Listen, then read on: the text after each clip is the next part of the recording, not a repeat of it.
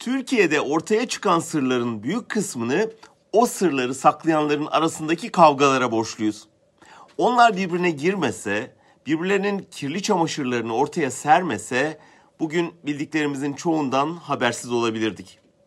Mesela AKP'li bakanların iş bağlama karşılığı komisyon aldığı, bu komisyon gelirlerini evde para makinesiyle saydığı ve ayakkabı kutularında sakladığı bilgisini Erdoğan'la Gülen arasındaki kavgaya borçluyuz.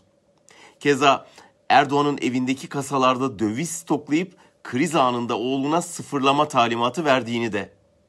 MİT müsteşarının Suriye'ye müdahale için sınırın karşı tarafından bu tarafa bomba attırma hesabı yaptığını da.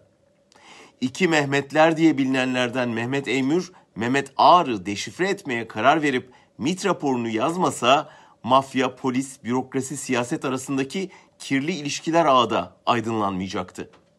Şimdi de yeraltı dünyasının iki önemli ismi Alaaddin Çakıcı ile Sedat Peker arasındaki çatışmadan mafya siyaset ilişkisini, daha doğrusu siyasetin nasıl mafyalaştığını öğreniyoruz.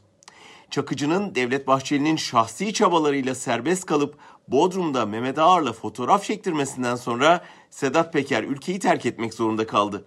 Daha iki yıl önce kışlada askerlere devler gelir, devler gider, tek dev kalır Sedat Peker diye içtima yaptırılıyorken devir değişince özel harekat villasını, villasını bastı.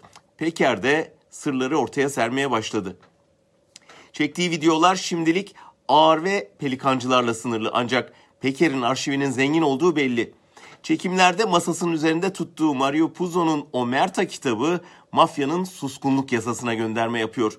Buna göre mafyada ne yaşanırsa yaşansın polise gitmek ve konuşmak yasaktır. Konuşan ölümle cezalandırılır.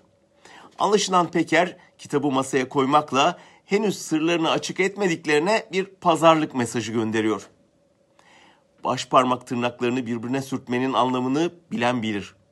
Temiz toplum, temiz siyaset umut edenlerin bu ara yapabileceği en iyi eylem bu gibi görünüyor.''